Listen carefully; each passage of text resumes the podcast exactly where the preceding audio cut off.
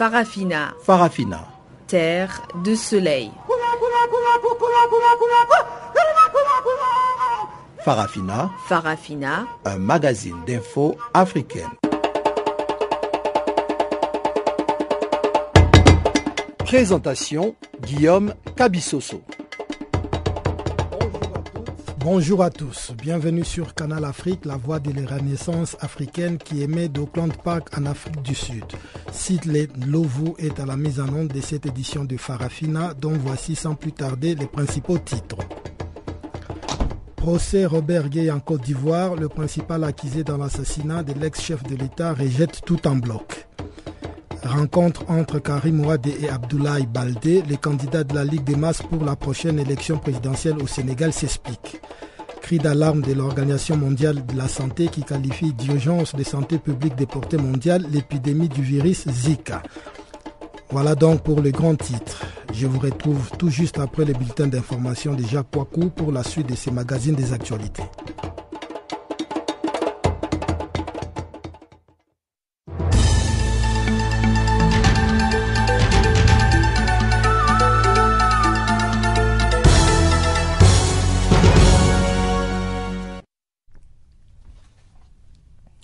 Bonjour, commençons par la CPI. Charles Blégoudet s'exprime à la barre. La première phase du procès de Laurent Gbagbo et de Charles Blégoudet devant la Cour pénale internationale, la CPI, s'achève ce mardi avec le propos liminaire de la défense de l'ex-chef des jeunes patriotes. Lundi 1er février, l'équipe de défense de Laurent Gbagbo, dirigée par maître Emmanuel Altit, s'est attaquée à l'argumentaire de l'accusation. Estimant que l'ancien président ivoirien avait été victime de la France-Afrique, ses avocats ont regretté que le rôle des acteurs extérieurs à la crise ivoirienne, particulièrement la France et le Burkina Faso, ne soit pas abordé. Les conseils de Gbagbo ont également critiqué l'approche, selon eux, ethnicisée de la procureure. Ils ont voulu rappeler le contexte de conflit armé dans lequel se sont déroulés les quatre événements mis en avant par l'accusation, remettant en cause certains d'entre eux. Les avocats ont dressé un portrait sans concession des rebelles qui ont occupé le nord de la Côte d'Ivoire à partir de 2002. Rebelles accusés de nombreuses exactions et qui ont permis la prise de pouvoir de la San Ouattara. Enfin, les avocats de Gbagbo ont tenté de démontrer les modes de responsabilité, c'est-à-dire les niveaux de responsabilité retenus contre celui qu'ils présentent comme un démocrate. La première phase du procès s'achève ce mardi avec le propos liminaire de la défense de Charles Blégoudet mené par maître Gert Alexander Knops. Afrique du Sud, deux Sud-Africains condamnés à 17 et 10 ans de prison pour le meurtre d'un Mozambicain. Le juge Lucas van der Schiff a condamné Tito Bengu, un des deux meurtriers, à 17 ans de prison. Il a estimé que ce dernier représentait un danger pour la société et qu'il n'avait pas qui n'avait eu aucun remords pour le meurtre d'Emmanuel Sitolé. Son complice, Sifundo Mzimela, est copé de 10 ans de réclusion, tandis qu'un troisième homme mineur a été condamné à 5 ans de prison avec sursis et a été relâché sous contrôle judiciaire. En avril 2015, Emmanuel Sitolé, un immigré mozambicain, avait été poignardé par Mtito Bengu dans une rue adjacente d'Alexandra dans le nord de Johannesburg.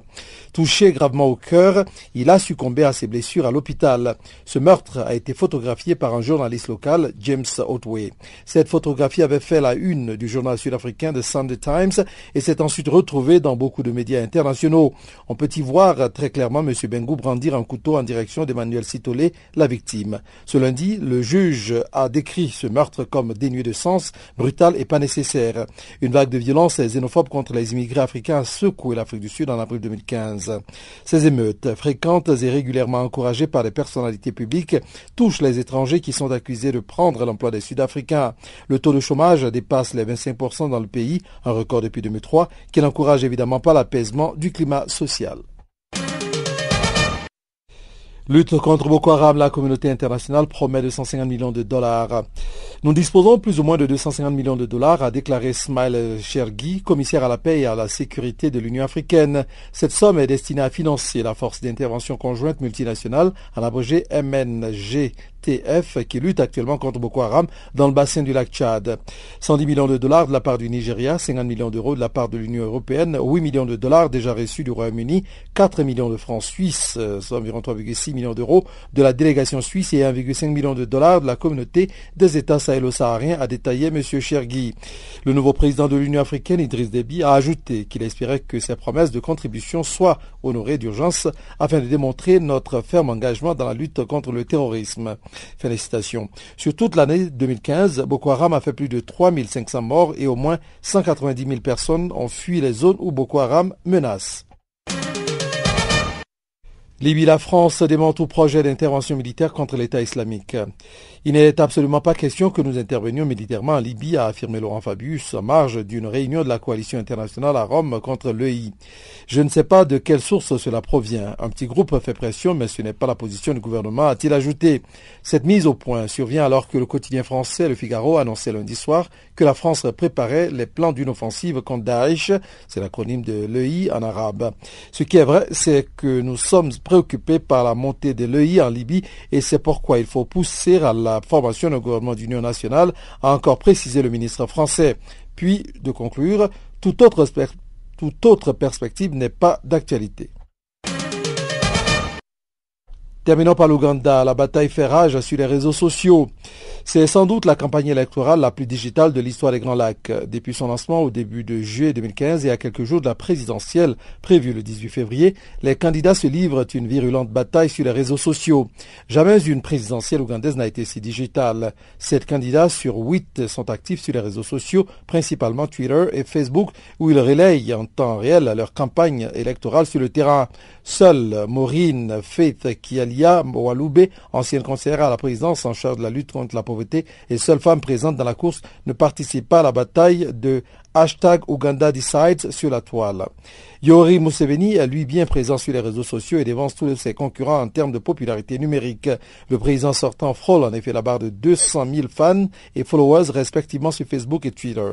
Loin devant son ancien premier ministre Amama Mbabazi, limogé en mars 2014, qui a décidé de défier son ancien compagnon de lutte, ou son opposant historique fait Kiza Besigye, leader du Forum pour le changement démocratique, en abrégé FDC.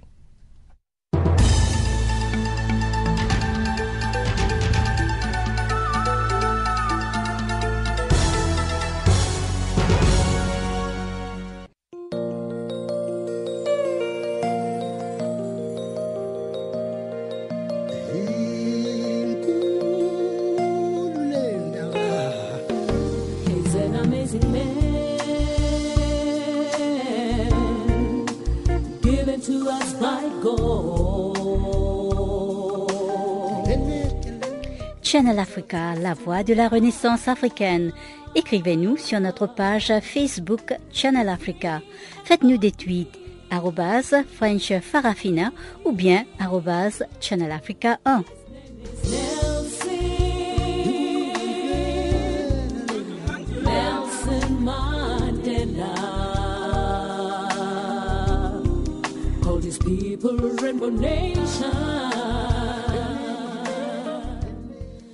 Une fois de plus, bonjour à tous. Poursuite du procès Robert Gay en Côte d'Ivoire, le général Bruno Dogblé Blé, un ex-homme fort du régime de l'ancien président Laura Babo, a nié lundi devant le tribunal militaire toute implication dans l'assassinat en 2002 de l'ex-chef de la junte en Côte d'Ivoire. 19 personnes sont jugées depuis le 21 janvier à Abidjan dans le cadre de cette affaire. Pour Bamba Sendou, coordonnateur du regroupement des acteurs ivoiriens des droits de l'homme, le ministère public doit apporter des éléments de preuve de son accusation. Oui, je crois que pour ce qui est du procès de la mort, l'assassinat du général euh, Gay, les subalternes ont accusé euh, le général de Goblet d'être l'instigateur de la mort de, du général Gay. Mais au procès d'hier, le général de Goblet a tout nié en bloc et il a même fait savoir qu'il voulait régler ses comptes avec le commissaire du gouvernement, M. Ange Kessi. Et donc pour lui, il n'est pas auteur de la mort ni commanditaire de la mort du général Gay. Voilà ce qu'il a dit en substance au procès d'hier. Et ces subalternes ont pointé les doigts sur lui pour dire qu'il serait en tout cas à la base de cet assassinat. Comment est-ce que le ministère public va s'y prendre pour arriver vraiment à mettre le doigt sur la vérité? Mais je crois que le ministère public doit pouvoir davantage apporter plus d'éléments de preuves. Parce que les subalternes, comme je le disais tantôt, ont dit qu'ils ont eu l'ordre du général de Boblé et qui a dû commanditer cela, puisque c'est à certains qui reconnaissent avoir arrêté le général Gay et l'avoir remis à, à leur supérieur hiérarchique.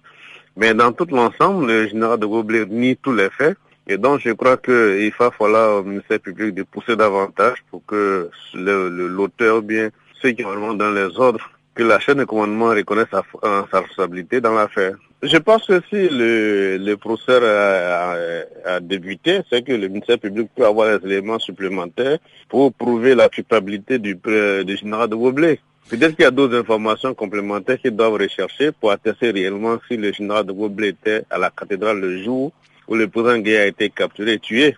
Puisqu'il y a un subalterne qui reconnaît que lui, c'est lui qui est rentré, il a arrêté le, le général et qu'après, il, il, il, aurait remis tranquillement, lui, il est rentré. Et à l'étape où se trouvent aujourd'hui euh, les procès, à quoi pouvons-nous nous attendre par rapport aux démarches que les ministères publics peuvent pouvoir entreprendre pour arriver à mettre les doigts sur la vérité? Je crois que le ministère public doit d'abord creuser davantage, chercher des témoins plus davantage dans le processus pour qu'on euh, puisse identifier l'auteur réel du maître du, général Gay. Pour nous, ce qui est important, c'est que le procès déroule dans de bonnes conditions, où le ministère public euh, charge et la défense se défend. Parce que notre inquiétude au départ, ce n'est pas qu'il y ait une justice où la défense n'aura pas la possibilité de se défendre convenablement sur la règle de l'art. Mais si tout est garanti, nous sommes optimistes que la vérité jaillira de ce procès. En République démocratique du Congo, la corruption se porte bien. Le bureau du conseil spécial du président de la République en charge de lutte contre la corruption l'a confirmé. Cela intervient après que l'organisation Transparency International a publié son rapport la semaine dernière classant la République démocratique du Congo 147e des 168 pays le plus corrompus au monde. Le bureau du conseiller spécial du président Joseph Kabila attribue la situation au manque du budget et à l'impunité. Jean-Noël Bamwende nous appelle de Kinshasa. Il n'y a pas de doute, effectivement, la corruption se porte bien ici en République démocratique du Congo et le conseiller spécial du président de la République a toujours tiré la sonnette d'alarme dans ce sens. C'est en ces termes qu'a réagi au rapport de Transparency International le bureau du professeur Luzolo Bambi, conseiller spécial du président Joseph Kabila en charge de la lutte contre la corruption dans ce pays. Le bureau estime qu'il pouvait bien faire son travail, mais en tout cas le grand problème est que le budget du pays ne prévoit pas de moyens pour la lutte contre la corruption.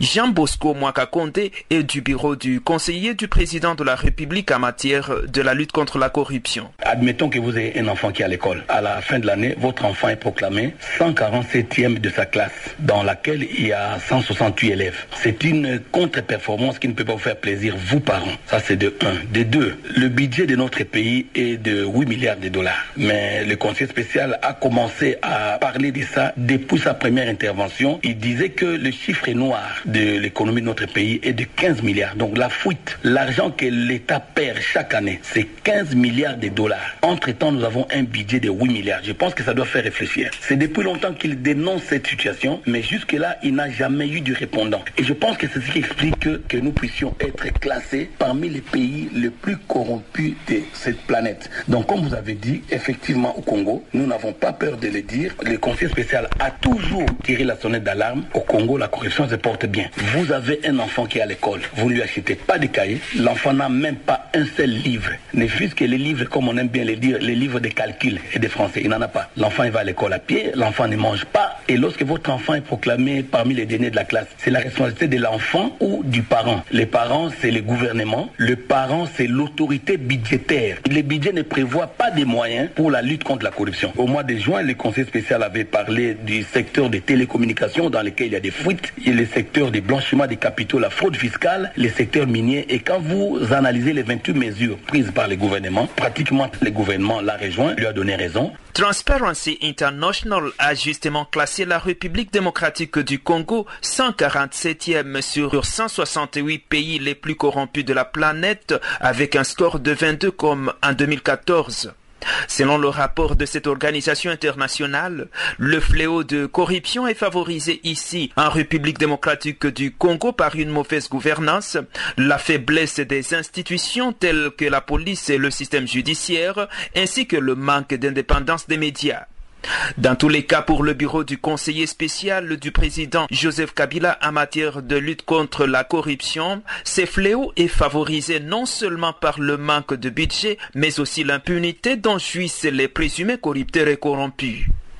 Jean-Noël Bamoisé, Channel Africa, Kinshasa. Merci Jean-Noël Bamouindi. Au Sénégal, Abdoulaye Baldé, le candidat de la Ligue de masse pour la présidentielle du Sénégal, a rencontré Karim Ouad en prison. Les deux hommes se sont entretenus pendant une cinquantaine de minutes. Une visite qui n'était pas annoncée au niveau du secrétariat de la Ligue des masses, mais dont le secrétaire général tchèque Sidi Diop dit que l'objet de cette visite à Karim Ouad n'a rien d'étrange. Suivez ces explications qui ont été recueillies par Pamela Kumba. Sincèrement, hein, moi je l'ai lu comme ça dans la presse, parce que depuis une semaine, j'ai pas eu Abdoulaye quoi. Mais sinon, je vais essayer de l'envoyer un message afin qu'il puisse me m'expliquer quoi. Mais aussi c'est dans le cadre normal des choses, hein, parce que euh, ils sont ensemble quoi. Karim c'est un, un ami, hein, c'est un ami d'Abdoulaye. Donc c'est normal qu'il puisse aller lui rendre visite. C'est comme ça, hein, lorsque des, des c'est normal, lorsque des vieux amis se rencontrent, c'est normal que la rencontre dure. Si ça fait une heure, deux heures, et ensuite, bon, c'est pas n'importe qui. Moi, peut-être qu'elle peut me recevoir pour 25-30 minutes, mais si c'est Abdoulaye, c'est peut-être une heure ou deux heures, parce que le plaisir est partagé. Donc moi, j'ai pas beaucoup d'informations, mais sûrement je l'aurai demain ou après-demain. Ou bien je l'aurai ce soir, comme ça, il me dira euh, qu'en est-il de la rencontre.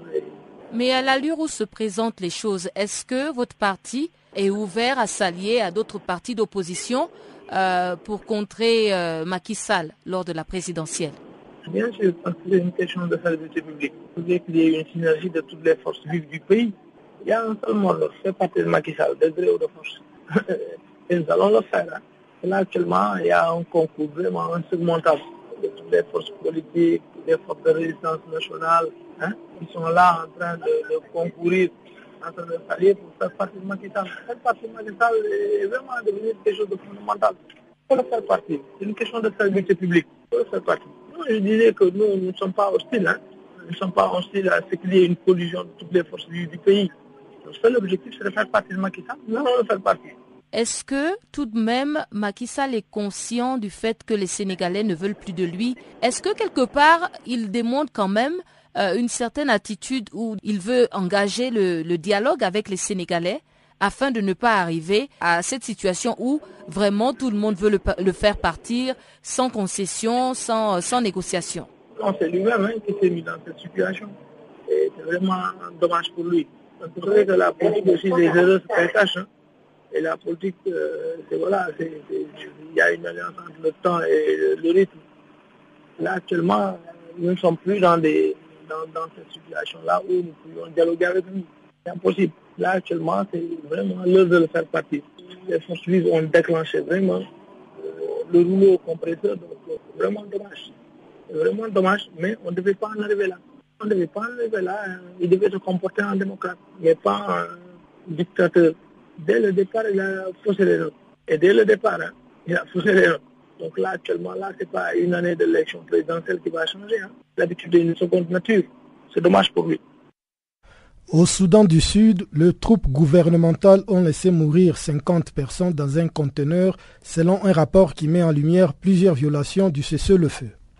Un rapport d'un groupe d'observateurs internationaux a listé de nombreux exemples de violations du cessez-le-feu conclu à la fin du mois d'août 2015 pour mettre un terme à la guerre civile qui ensanglante les Soudans du Sud depuis plus de deux ans. Ces documents a été soumis le 29 janvier au sommet de l'Union africaine à Addis Abeba par la Commission conjointe de surveillance et d'évaluation de l'accord conclu le 28 août entre Salva Kiir, le président du Soudan du Sud, et Riek Machar, son ancien vice-président, pour mettre fin à la guerre civile. D'après les documents, les troupes gouvernementales sud-soudanais ont notamment tué en octobre 2015 une cinquantaine de personnes en les laissant suffoquer dans un conteneur de marchandises placé en plein soleil et utilisé comme une cellule de fortune.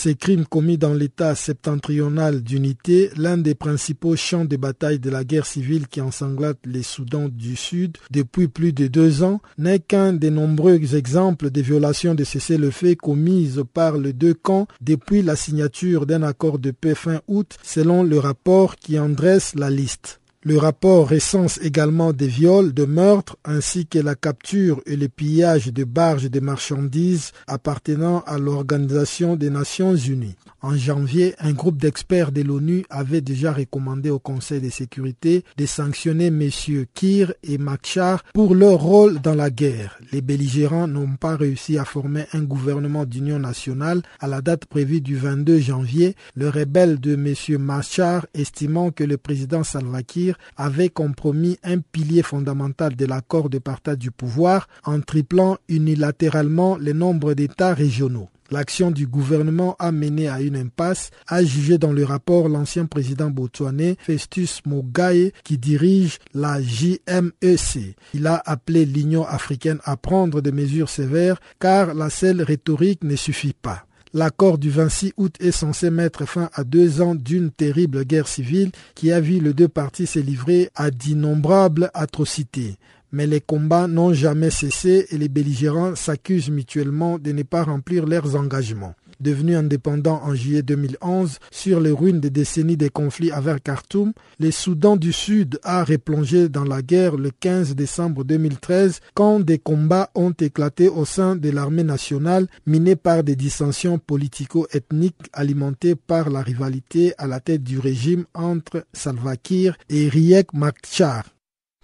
Le réaction ne cesse de pleuvoir après la désignation officielle du président tchadien Idriss Déby Itno à la tête de l'Union africaine.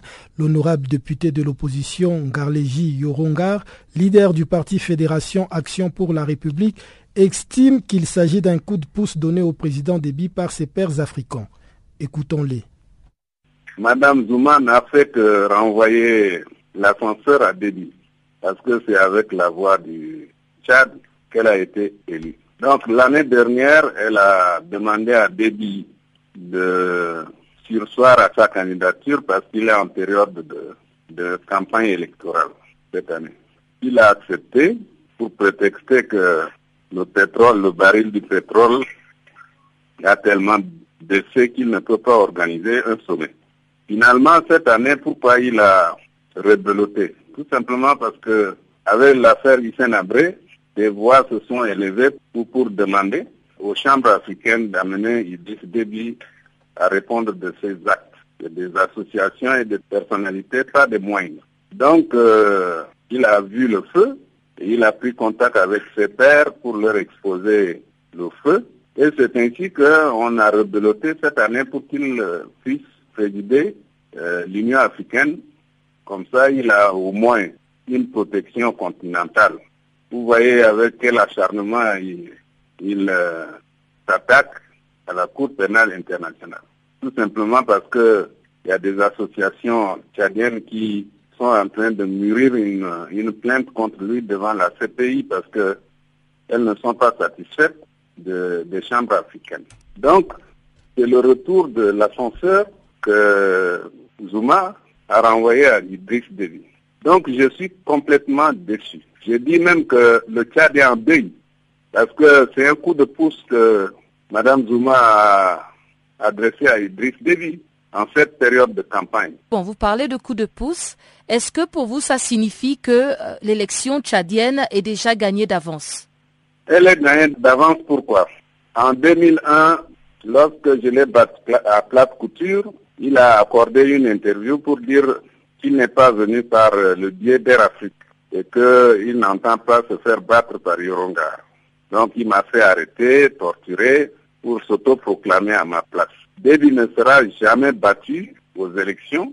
Quelque, si, si, si on ne se garantit pas de, certaines dispositions constitutionnelles ou législatives. Par exemple, aujourd'hui, ce n'est plus la biométrie.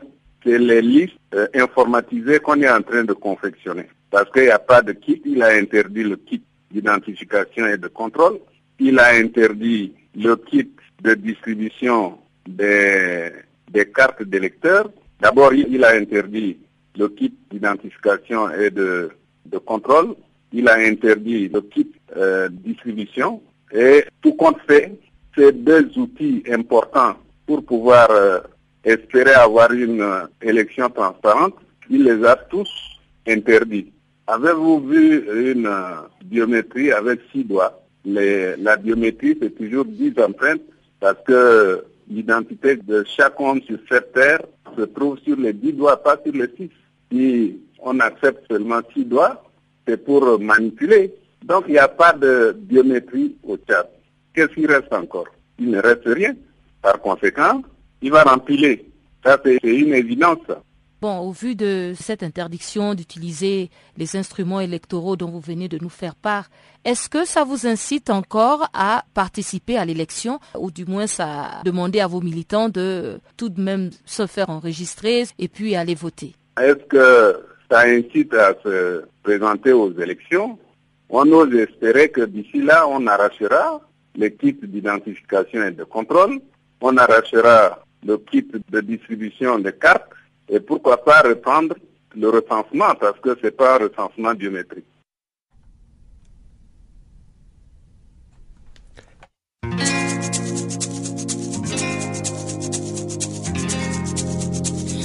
Vous écoutez Farafina, un programme en français sur Canal Afrique émettant de Johannesburg. Pour vos réactions à nos émissions, écrivez-nous soit à l'adresse électronique suivante farafina.channelafrica ou envoyez-nous un SMS au numéro qui suit 00 27 833 81 56 59.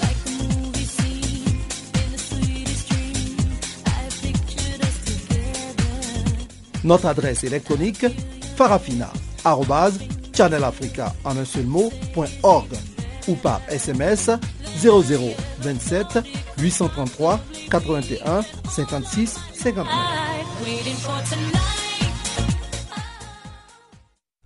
Nous arrivons maintenant à la page économique de notre magazine et c'est Chanceline Louraquois qui nous la présente.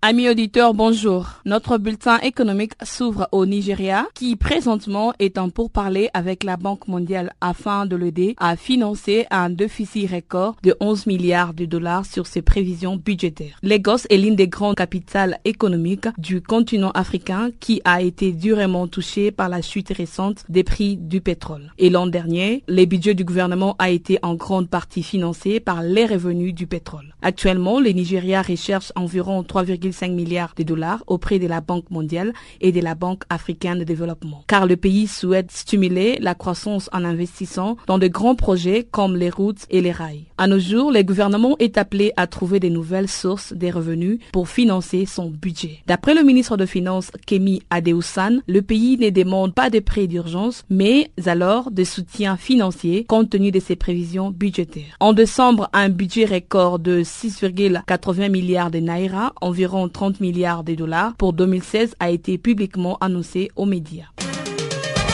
En Afrique, les fondements des cours des matières premières et du pétrole devient un sérieux signal. En effet, les fers, l'or, les charbons, les cuivres, le manganèse, les phosphates, l'oléagineux, le café, voire même les cotons, ont perdu entre 5% et 60% de leur valeur sur le marché mondial. Au moins la Chine, premier partenaire commercial du continent, a ralenti son rythme de croissance et a commencé à transformer son modèle de développement en une économie moins gourmande en matières premières.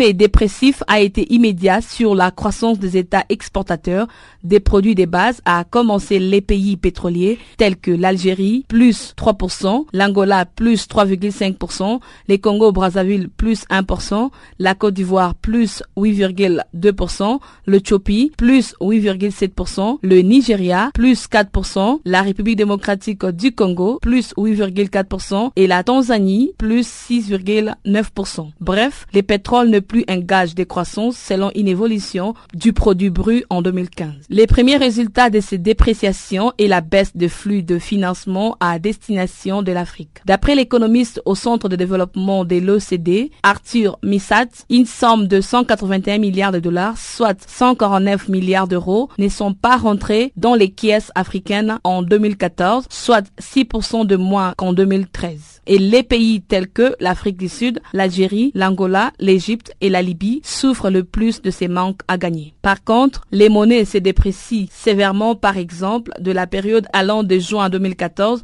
jusqu'à fin septembre 2015. Les devises du Ghana et de l'Afrique du Sud ont perdu 25% par rapport au dollar. Quant à celles de l'Angola, 38%, l'Ouganda et la Zambie entre 45% et 80%.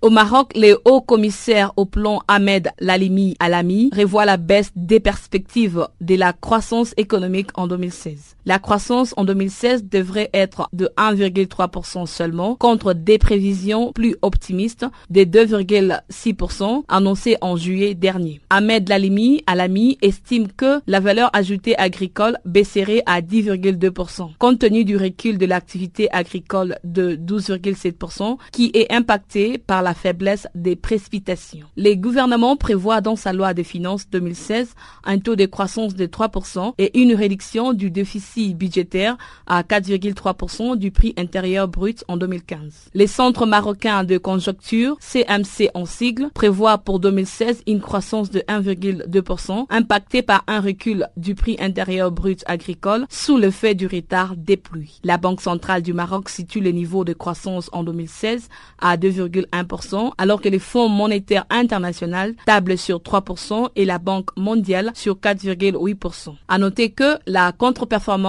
de l'économie marocaine est également les résultats de la faiblesse des activités non agricoles qui devraient augmenter de 2,2% seulement. L'activité non agricole a enregistré un ralentissement entamé depuis 2012, passant entre 2004 et 2012 de 4,7% par an à 2% entre 2013 et 2015.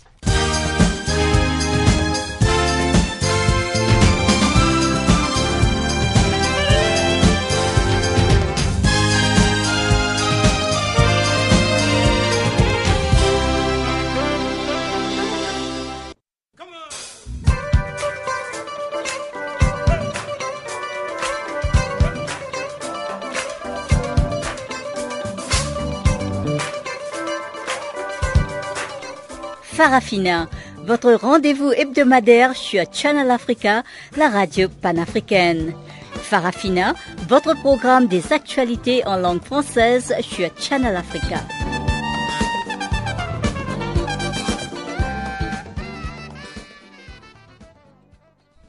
Deuxième partie de ces magazines des actualités, le 26e sommet ordinaire de l'Union africaine qui s'est tenu la semaine dernière à Addis Abeba a permis d'aborder la question de la place de la femme dans le développement du continent. C'était l'occasion pour Janine Fakan, présidente de l'association journaliste d'action Femmes du Cœur, de partager sa vision.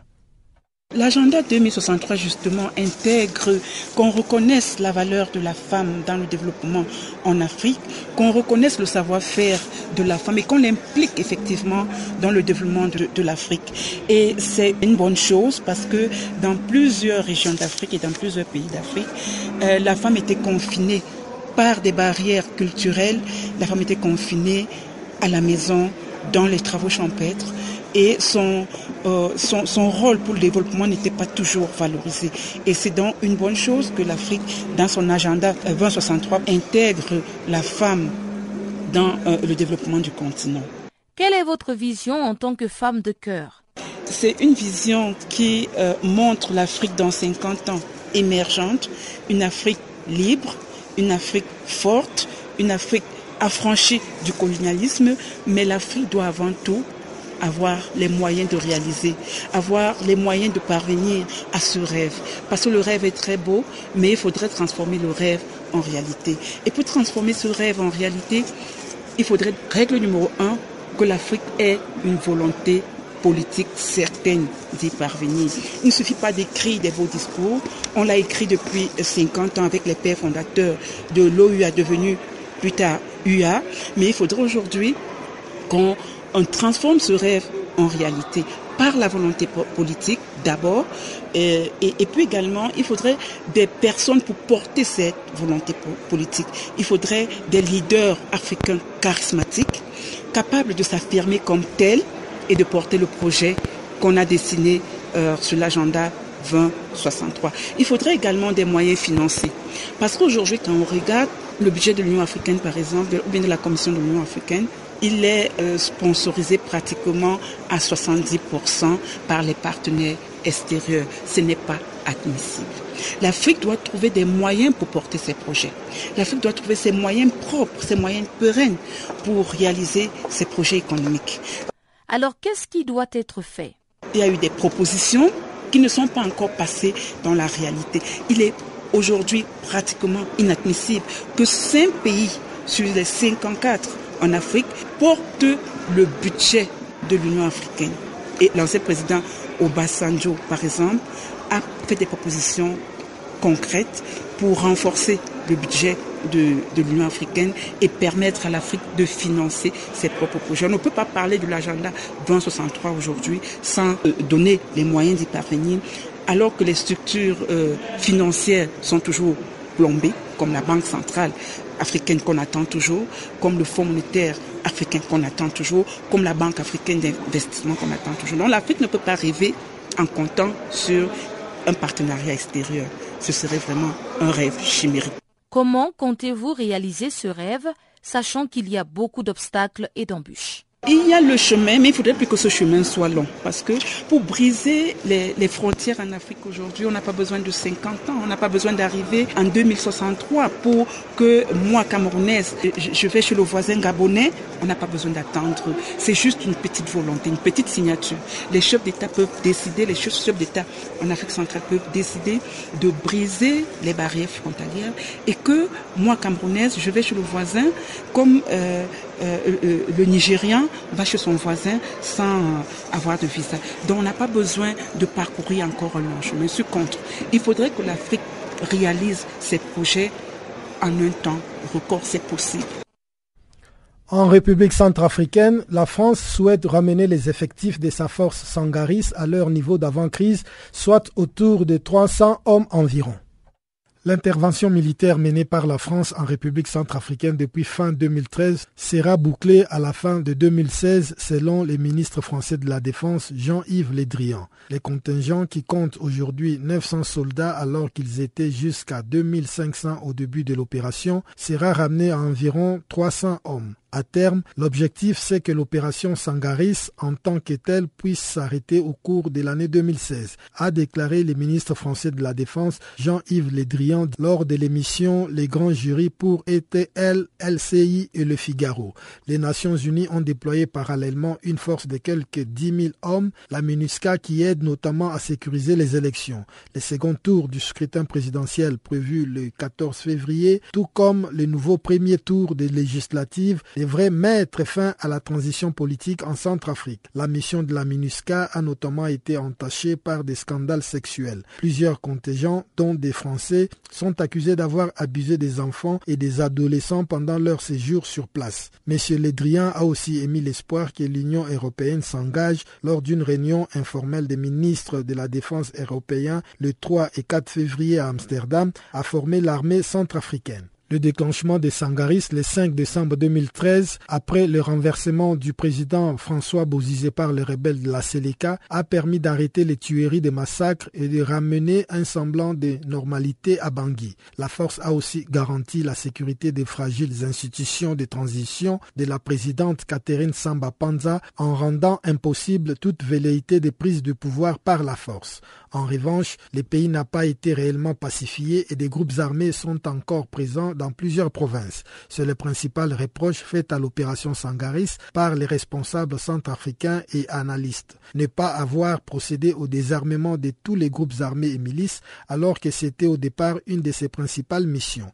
L'armée française, mobilisée sur de nombreux fronts antiterroristes, y compris sur le territoire national avec 10 000 hommes déployés depuis les attentats de Paris en 2015, ne compte pas en revanche réduire la voilure au Sahel. Le dispositif Barkhane n'a pas vocation à être allégé, a souligné le ministre de la Défense. La France pourrait être notamment amenée à intervenir en Libye aux côtés des États-Unis et d'autres pays européens ou de la région si un gouvernement d'union nationale libyen est effectivement mis en place et demande de l'aide pour établir la sécurité dans le pays. L'opération Sangarais, faut-il aussi le souligner, a été entachée de plusieurs scandales sexuels alors que de nombreux soldats sont soupçonnés d'avoir violé des enfants centrafricains. Forte de 2000 hommes au plus fort du conflit, la force Sangaris a été éclaboussée par un scandale d'abus sexuels commis par des soldats étrangers en Centrafrique sur des mineurs. Quatre militaires français font l'objet d'une enquête depuis 2015. Vendredi, l'ONU avait porté de nouvelles accusations à la contre des soldats français. Plusieurs enquêtes ont été déjà ouvertes à cet effet. L'Organisation mondiale de la santé OMS a qualifié lundi d'urgence de santé publique de portée mondiale l'épidémie du virus Zika qui sévit actuellement en Amérique du Sud. Aucun traitement n'est encore disponible et le virus se propage à une allure affolante selon les autorités sanitaires. Pamela Kumba nous a compilé cet enrobé. Il n'existe à ce jour aucun vaccin ni traitement spécifique pour lutter contre cette maladie qui se transmet par piqûre de moustiques. La division vaccin de Sanofi a annoncé ce mardi se lancer dans la recherche d'un vaccin contre le virus Zika. Ce virus est fortement suspecté par l'OMS d'avoir entraîné une hausse des cas de microcéphalie en Amérique du Sud.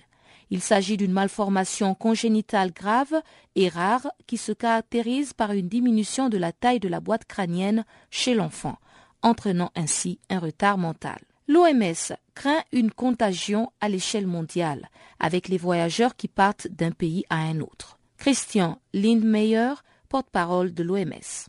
On a un énorme ancré d'infections de Zika dans des euh, pays en Amérique et en Afrique, Asie et le Pacifique. En fait, au moment, on a 30 pays impliqués, mais que dans cinq pays, il y a des euh, épidémies. Alors, il y a une épidémie en, Colombie, El Salvador, Panama, avec quelques centaines de cas peut-être, et bien sûr au Brésil, le, plus connu au moment. Plus, on a une épidémie en Cap-Verde. Tous les autres pays, alors les 25 en fait, euh, ont des cas très sporadiques.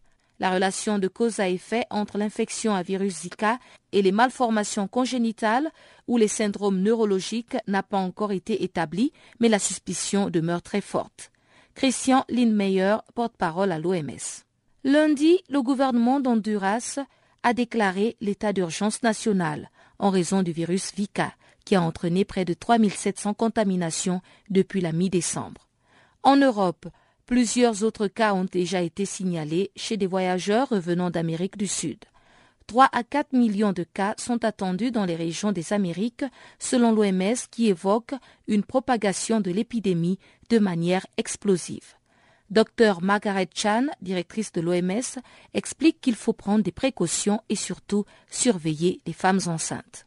Quoi que nous fassions en termes de contrôle vectoriel, contrôle de l'environnement, chaque membre de la communauté peut faire quelque chose. Veillez à ne pas laisser de boîtes vides dans l'environnement. Une petite accumulation d'eau peut devenir un terrain fertile pour les moustiques. Donc chaque individu, chaque famille et chaque gouvernement peut prendre des précautions nécessaires pour prévenir l'infection. Et bien sûr, nous devons nous concentrer sur les femmes enceintes qui ont signalé une éruption cutanée. Nous devons les suivre jusqu'à l'accouchement afin de voir si s'il existe ou non une relation. Il y a d'autres mesures de surveillance qui peuvent être faites et l'OMS fournira toutes ces informations. La maladie à virus Zika est due à un virus transmis par des moustiques du genre Aedes. Les sujets atteints présentent en général une fièvre modérée, une éruption cutanée et une conjonctivite. Normalement, ces symptômes disparaissent entre 2 à 7 jours. Les experts de l'OMS affirment que la meilleure forme de prévention consiste pour l'instant à se protéger des piqûres de moustiques. Le virus Zika a été identifié pour la première fois en Ouganda en 1947 chez des singes reçus. par le biais d'un réseau de surveillance de la fièvre jaune selvatique. On l'a ensuite identifié chez l'homme en 1952 en Ouganda et en Tanzanie. Des flambées de maladies à virus Zika ont été observées en Afrique, dans les Amériques, en Asie et dans le Pacifique. L'OMS recommande aux malades de Zika de boire beaucoup d'eau et de prendre des médicaments courants contre la fièvre et la douleur, car pour le moment, il n'existe pas de traitement contre ce virus Zika. Merci Pamela Kumba. La profession d'enseignant est sous-évaluée et en manque d'effectifs une situation qui inquiète l'UNESCO qui souligne que pour assurer une éducation primaire universelle d'ici 2020, le pays devrait recruter 10,9 millions d'enseignants supplémentaires pour le seul niveau du primaire. Une situation qui se fait encore plus préoccupante en Afrique subsaharienne, région qui devra créer plus de 2 millions de nouveaux postes d'enseignants d'ici à 2030. Pour plus de détails, Géraldine Saint-Perne, spécialiste adjointe de programme à l'UNESCO, est au micro d'Isabelle Dupuis. Et il existe effectivement une pénurie croissante d'enseignants qualifiés et de nombreuses formations professionnelles sont inadaptées. L'Institut de statistique de l'UNESCO, donc l'ISU, estime que pour atteindre par exemple l'éducation primaire universelle d'ici 2020, les pays devraient recruter 10,9 millions d'enseignants supplémentaires pour le primaire.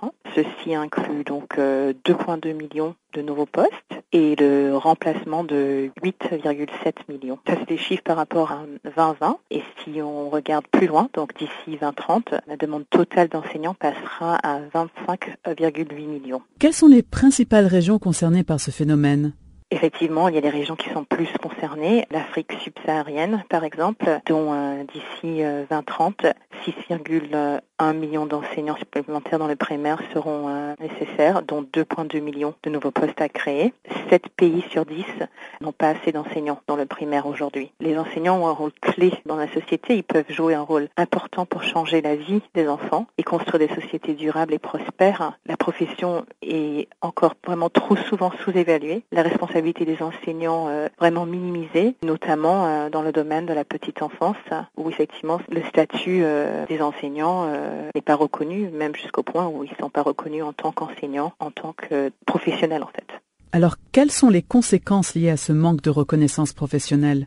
Les conséquences, euh, c'est qu'il y a moins de personnes attirées à cette profession et en attendant, c'est un niveau clé par rapport à une éducation tout au long de la vie en fait. C'est la base d'une éducation tout au long de la vie, c'est au niveau petite enfance, euh, c'est là qu'on commence à construire en fait euh, et bâtir pour un futur où les enfants vont avoir effectivement l'envie d'apprendre et de savoir vivre par rapport à la société euh, globalement. Donc euh, c'est euh, par rapport à la petite enfance, les enseignants, donc il y a moins de personnes qui pourraient aspirer à faire autre chose de leur vie, qui donc iraient vers hein, cette profession. Et pour autant, c'est une profession qui mériterait vraiment de mettre les meilleurs pour effectivement en sortir le mieux pour chaque enfant. Est-ce que vous pouvez nous parler des initiatives mises sur pied par l'UNESCO pour, pour remédier à cette situation? Euh, aujourd'hui, on travaille partout dans le monde avec les pays euh, pour euh, mettre en place déjà un peu une, idée de standard, que ce soit les standards de formation, formation minimum et plus. Aussi travailler à avoir des échanges entre les pays par rapport à des bonnes pratiques dans un pays envers un autre pour essayer d'aider à ce qui est avec l'échange des meilleures expériences qui peuvent euh, bâtir euh, de meilleurs projets pédagogiques qui permettent après euh, d'apprendre d'autres pays tout en mettant ça dans le contexte du pays dans lequel après chaque enseignant enseigne. Oui, et puis il existe aussi une journée mondiale des enseignants. Alors, la journée mondiale des enseignants en tant que telle, elle est célébrée le 5 octobre parce que c'est en fait l'anniversaire de la signature de la recommandation de l'UNESCO et de l'OIT concernant la condition du personnel enseignant, qui date de 1966 qui est toujours effectivement une base. De là, nous avons euh, naturellement bâti les prochaines recommandations qui datent de 1997, qui concernent la condition du personnel enseignant de l'enseignement supérieur.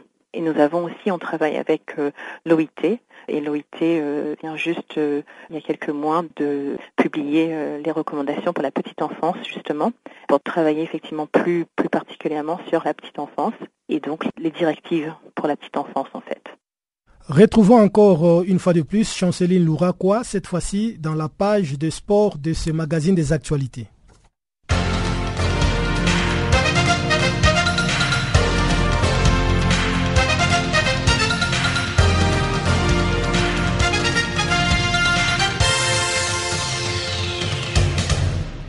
Chers amis auditeurs de Channel Africa, bonjour. La quatrième édition du Chan 2016 ne verra plus les maîtrones de l'équipe locale de la République démocratique du Congo, héritier Luvumbu Nzinga, âgé de 23 ans, blessé au ligament croisé antérieur du genou en fin de match lors du quart de finale contre le Rwanda. À cet fait, il sera indisponible jusqu'à la fin de la compétition. Héritier Nzinga a été victime d'une entorse grave du genou sans aucun contact avec un joueur. Il s'est tordu la jambe et a ressenti une vive douleur. En fait, lorsque le docteur Mbungu, le médecin de l'équipe nationale congolaise, l'a examiné, il avait un genou enflé et il a été rapidement pris en charge par le King Faisal Hospital de Kigali. Héritier Nzinga s'est dit conscient de la gravité de sa blessure. Il s'exprime je cite, Je ne vais pas forcer car ce sont ces genres de blessures qui peuvent mettre en terme à la carrière d'un footballeur. Je fais un faux pas du pied droit, c'est vraiment dommage. Fin de citation. Sa période d'indisponibilité sera connue après les examens supplémentaires qui seront réalisés après la diminution de l'oédème de son genou. Pour le sélectionneur Florent Ibengue, il admet néanmoins que cette absence les poussera à changer la configuration de son équipe en vue de la demi-finale de mercredi contre la Guinée car héritier Ndinga, en plus de deux trophées d'homme du match glanés en quatre rencontres, a inscrit un but et délivré deux passes décisives. Florent Ibengue s'est dit sans doute triste suite à la blessure de Luvumbu qui était en train de monter en puissance et qui faisait un incroyable chan. En somme, avec cette blessure, la RDC a sans doute perdu son principal atout offensif. Au Sénégal, 18 millions d'euros pour l'achat d'Oumar Niassé, âgé de 25 ans, par le club anglais d'Everton. C'est une annonce faite le lundi, alors que l'attaquant Oumar Niassé évoluait au Lokomotiv Moscou. Pendant la saison en cours, l'international sénégalais Bay Oumar Niassé a inscrit 13 buts en 23 matchs pour le club russe. En 2013, Niassé avait fait un essai avec Saint-Etienne, mais n'avait pas signé de contrat avec le club français. Au cours de cette même année, il avait signé avec Akis Belediye Sport de Turquie. Au Cameroun, le stade de Bamendizi s'apprête à accueillir l'entraînement de certaines sélections prévues pour la Cannes 2019. En effet, cela devra se négocier avec la Fédération camerounaise de football. Les Racing pourraient avoir pour les plus importantes affiches l'honneur de jouer dans le nouveau stade Omnisport, construit lui aussi pour la Cannes 2019 qui est pratiquement achevé. Si ce dernier ne doit en théorie être utilisé pour que les matchs internationaux, les autorités locales espèrent bien en faire un écran de choix, occasionnel, dédié à la renaissance du Tout-Puissant de l'Ouest. Au moins deux fois par jour, au stade municipal de Bamendi, les entraînements prennent lieu en attirant de plus en plus des passionnés. Ce lundi, il y a une liste de buteurs africains qui se sont illustrés au sein de leur équipe respective. Grâce à leur performance, buts, victoire sportive, BBC Afrique l'a publié aux médias. En Allemagne, par exemple, c'est le cas de l'Ivoirien Salomo Kalou qui a inscrit l'un de trois buts du Hertha Berlin, café match nul, sur le terrain du Werder de Brême, 3 buts à 3. Et 20 buts au compteur pour le meilleur buteur des championnats, les joueurs gabonais Pierre-Emerick Aubameyang avait inscrit un doublé avec le Borussia Dortmund face à Ingolstadt 0-4, 2 buts à 0. Pour la Belgique, nous avons le Guinéen Idrissa Silla qui, son tour, a été marqué par le but de la victoire pour Anderlecht sur le terrain de Saint Trudiense. Une victoire 2 buts à 1 avec l'aide d'un but du Togolais Mathieu Dosevi, le standard de Liège qui s'est imposé 2 buts à 0 sur le terrain d'Ou Everly Leuven. Charleroi a battu Michelin 3 buts à 2 alors que le Sénégalais Amara Babi a marqué l'un de trois buts de Charleroi. En outre, le jeune Abdou Diallo a encore marqué avec Zul Waregem. L'Angolais Jonathan Boitou Mananga a marqué un but avec son club Voisland Beveren malgré que son club se soit incliné 2 buts à 1 sur le terrain de Gent. L'attaquant tunisien Amdi Arbaoui a ouvert le score pour l'Orecan et c'est le club de Bruges qui s'est imposé 2 buts à 1. En Italie, c'est grâce à un but du Ghanéen Godfrey Donsa que Bologne a battu la Sampdoria 3 buts à 2. Aux Pays-Bas, 30 a battu Utrecht 3 buts à 1 avec un but du jeune attaquant marocain Zakaria El Azouzi. Et enfin le Portugal, à cause d'un but du Camerounais Vincent Aboubakar, le FC Porto s'est imposé 3 buts à 1 sur le terrain d'Estoril.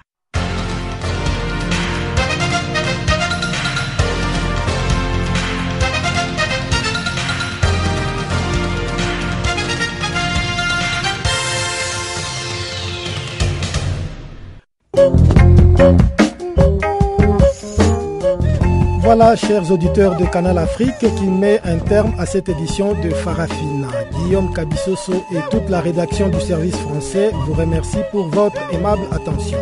Rendez-vous est pris pour demain, même heure, même fréquence. À très bientôt.